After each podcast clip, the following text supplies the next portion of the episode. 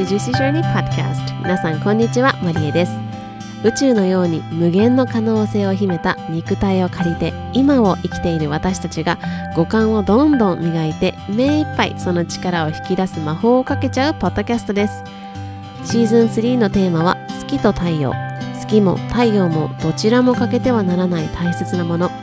ソロエピソードではあなたの中の月と太陽のどちらも大切にするホリスティックな視点から心と体の栄養補給についてシェアしています。さまざまな分野のエキスパートをお呼びし一緒に学びを深めていくゲストとの対談エピソードも配信しています。あなたの中にあふれるエネルギーを感じる魔法にかかっちゃってください。Without further ado, let's dive into it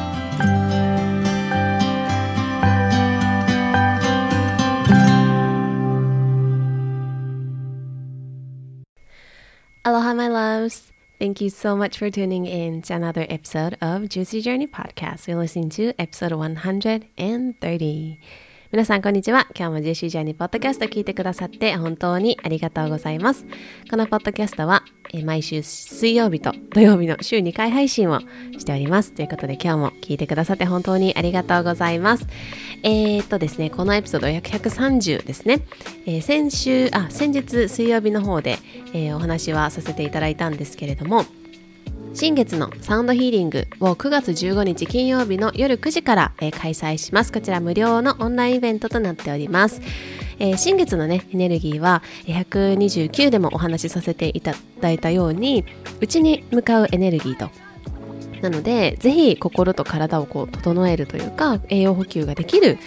ような体にするみたいな時間を一緒に過ごせたらいいなと思っています。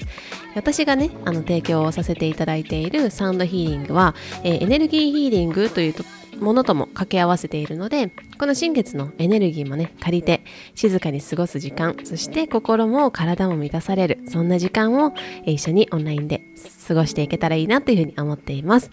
えー9月15日金曜日の夜9時から30分程度になります。無料のサウンドヒーリングイベントは番組詳細欄から登録をしてお待ちください。ということで今日はですね、タイトル通り私の増毛についてお話しします。はい、増毛ってって感じですけれども、あの私が日本に帰ってきてちょうど1年になります。で、そこから髪の毛がね、徐々にあの増毛し始めて、最初はあのちっちゃい毛がこう頭皮、えー、とこの頭のてっぺんぐらいにこうチクチク生えてたんですよ。であなんかすごいチクチクしてるな頭皮と思って なんか切れ毛かなと思ったんですよその髪の毛が傷んじゃって結構ねあのヘアカラーとかしてたんで切れちゃってそれがあの根元を抜けるんじゃなくてその根元で切れちゃったのかなって思ってたんですけどなので髪の毛をね洗う時とかもうちょっと丁寧にしようみたいな風に心がけていたらさらにね数ヶ月後。なんかそこまで気にしてなかったんですけど数ヶ月後私がシャワー浴びてドライヤーしてたんですよ。そしたら私の姉が入ってきてあの髪の毛がひよこみたいになってるけどどうした？って言って笑ってきたんですね。で確かにそれまでは、まあ、チクチクはしていたもののまあなんとなく忘れてたら確かに言われてみたらですね鏡に映る私の 頭皮がひよこみたいな毛がうわーってもうひよこなんですよ。本当に頭が。でえっ？と思って気になり始めてなんかワックスでこう押さえたりとかしていてで、まあ、数ヶ月後あの頭のですねてっぺんというか頭のこのちょうどこう手を乗せたらあの手が乗るあたりこれがですねもうえらい多くてねなんかもっこりしてきたんですよね。でもうどうしようもなくてもうストレートパーマをかけたんですけど今はですね約15センチ弱ぐらいあの伸びてきてるんですね。で、まあ、それまで薄毛みたいになってるっていう自覚もなかったんですよ。で、まあ、別に薄毛ってわけではなかったんですよね。でもそれももともと私はあの毛量がすごい多いので、まあ、全然気にならないというかむしろすごい扱いやすくってあの良かったんですけど日本に帰ってきてですねあの増毛し始めてあ減ってたんだっていうのに思ったんですね。気づいたというか。で、まあ、今日はこの増毛のエピソードからホリスティック的な考え方とかいろいろお話ししたりとか、まあ、なぜじゃあ私が増毛したのかみたいなところを、まあ、後ほどこのいろんなことを踏まえた上で2つちょっとあのシェあできたらいいなと思ってるんですけどもしもね、今何か体だったりとか、心とか気になっているところがある方の何かのヒントになれば嬉しいなというふうに思いますし、あと、あの、お子さんがいらっしゃる方とか、もっとエネルギーが欲しいみたいな方のお役に立てたら嬉しいなというふうに思っています。えー、よくね、私はこのポッドキャストでもインスタグラムでも、心と体の栄養補給っていうのを大切に、それをキーワードに、あの、発信をさせていただいてるんですけど、例えば悩み事があって心が重たいとかなんかある過去の出来事がすごく気になってしまって自分のエネルギーをそっちに持っていかれてしまってもう心もあの気力も体力もなんかないなとかあとはなんか未来のことに対して何かこう漠然とした不安があってそれがなんだか心もそうだし体も重くなったりみたいな経験皆さんあるんじゃないかなと思います。多かれ少なかれ。で私も結構あの繊細なタイプなのでまあ、今はねだいぶこういうホリスティックな考え方だったりとか禅の考え方っていうところでだいぶあれなんですけどあの例えば人の言った一言とかあとは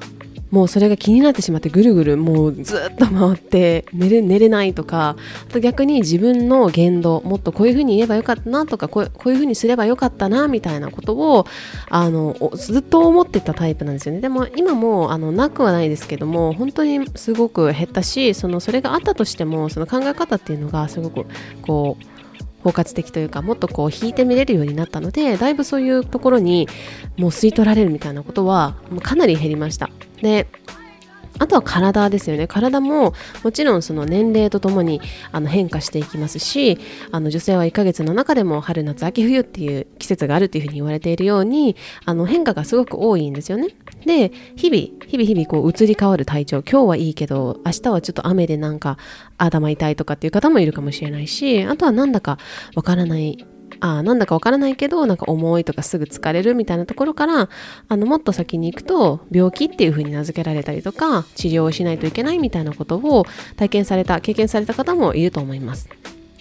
で私自身もあの最近から最近あの初めて聞いていただいた方はご存知ないかもしれないんですけど、えー、アメリカにいた時ですね住んでた時の、まあ、25歳ぐらいの時に潰瘍性大腸炎っていう難病指定されている病気に、まあ、アメリカで診断をされてそこからあの心も体も栄養補給をしてあのいろんなことを学んで今も今が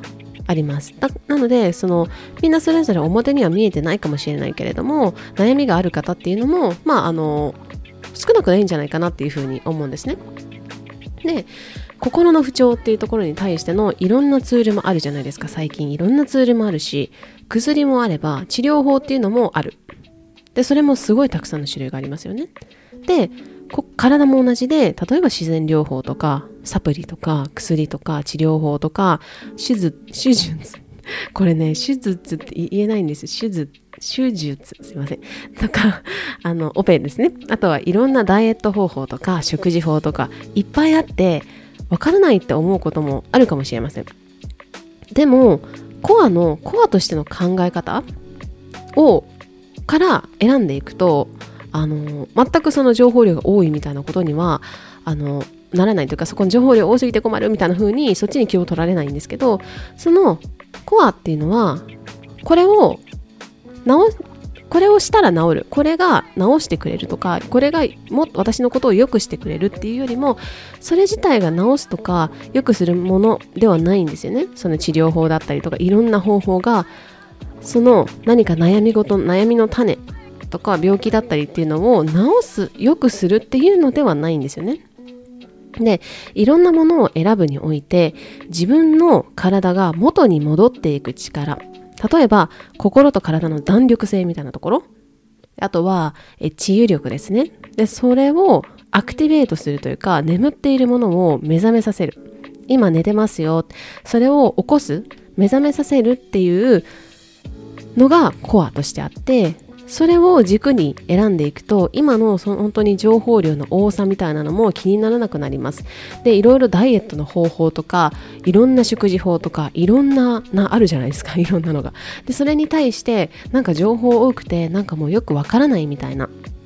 これやってみたけどダメだった。これやってみたけどダメだった。ああ、じゃあ私はダメなんだ。みたいな、そういう風にもならなくなるんですよね。で、その治療法だったりとか、健康法っていうのが、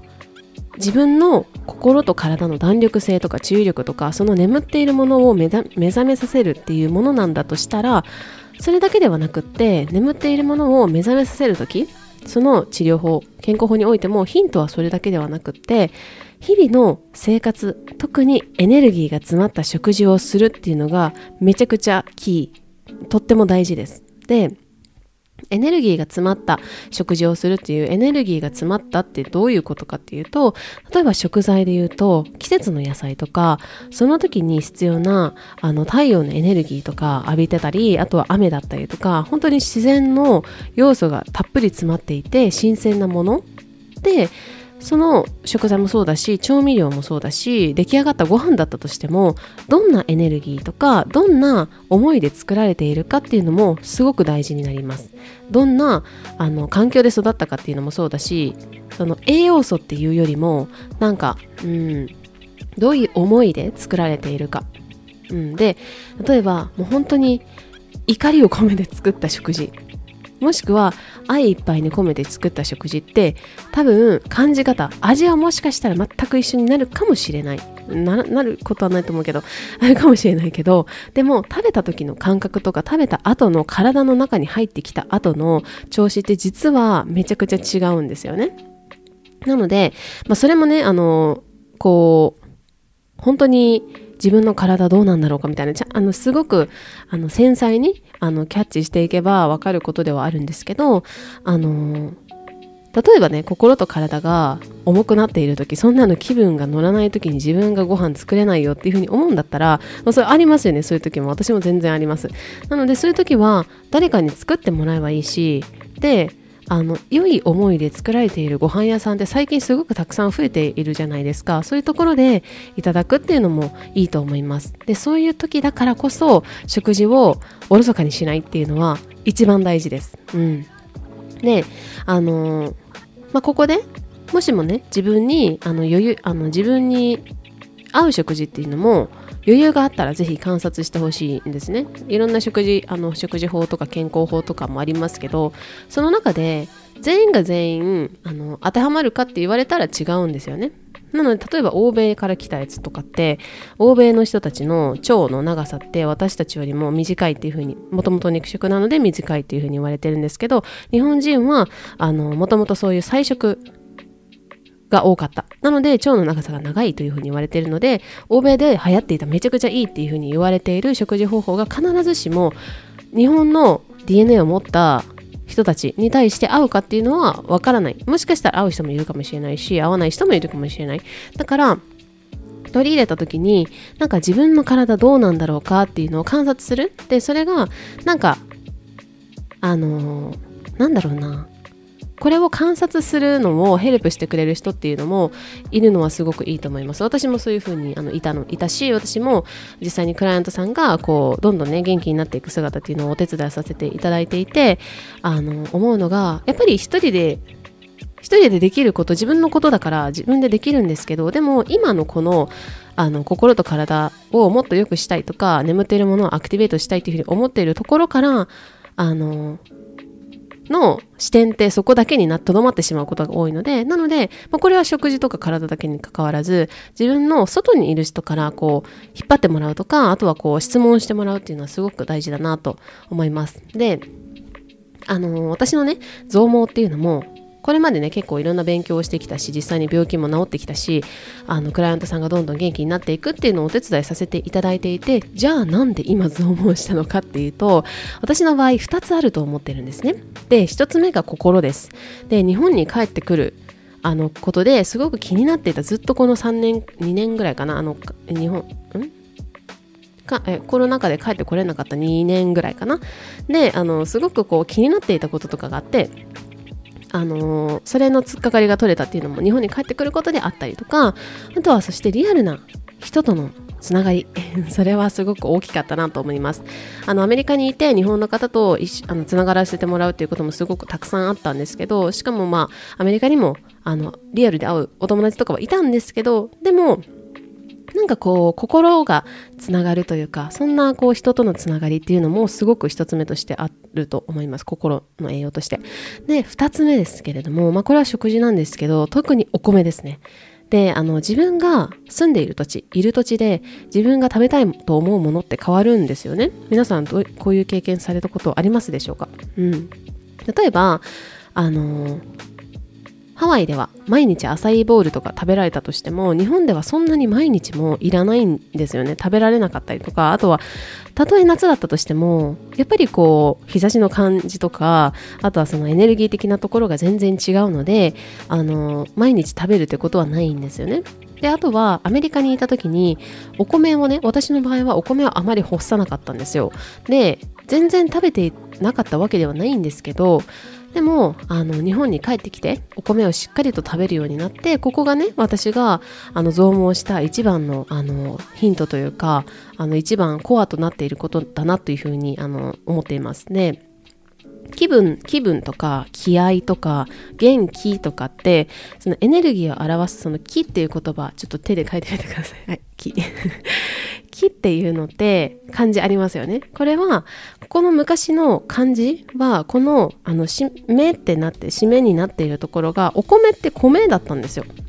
最近見る方多いと思うんですけど、元気の木とかのこの木のあの中がお米、米だったんですね。で、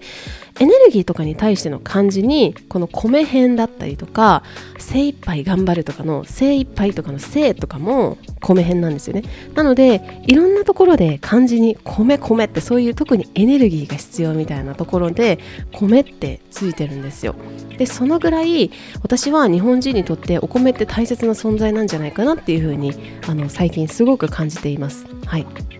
であの私がその増毛したきっかけはその母があのおにぎりを作ってくれてたんですけどその母の愛情のこもったおにぎりっていうのもあのこのエネルギーが詰まったその愛情プラスそのお米っていうエネルギーをあの私がこういただいてたから増毛したんじゃないかなっていうふうにすごく思っています。はい、なのでぜひ皆さんもいろんな治療法とか食事法とか情報がたくさんありますけれどもその中で自分の体が元に戻っていく力眠っているものを目覚めさせるそしてエネルギーいっぱいの食事をしてみてほしいなと思います。であの眠っているものを目覚めさせるという点であのサウンドヒーリングもとてもその血液の流れが良くなったりとかいろんな気づきがあったりとかあの他にもいろいろ効果があると言われていますのでぜひぜひ来週の金曜日の9月15日夜9時からオンラインで体験しに来てほしいなと思います。ということで今日はこの辺りで終わりたいと思います。Thank you so much for listening till the end I hope you're having a juicy weekend. 今日も最後まで聞いてくださり本当にありがとうございます。ぜひこの魔法を広げていくためにお友達とシェアいただいたり星マークポチッとまたは番組のレビューを残していただけるととっても嬉しいです。それではまた今日もあなたにとって愛いっぱいのジューシーな一日でありますようにまた次回お会いしましょう。I'll see you next time. Bye!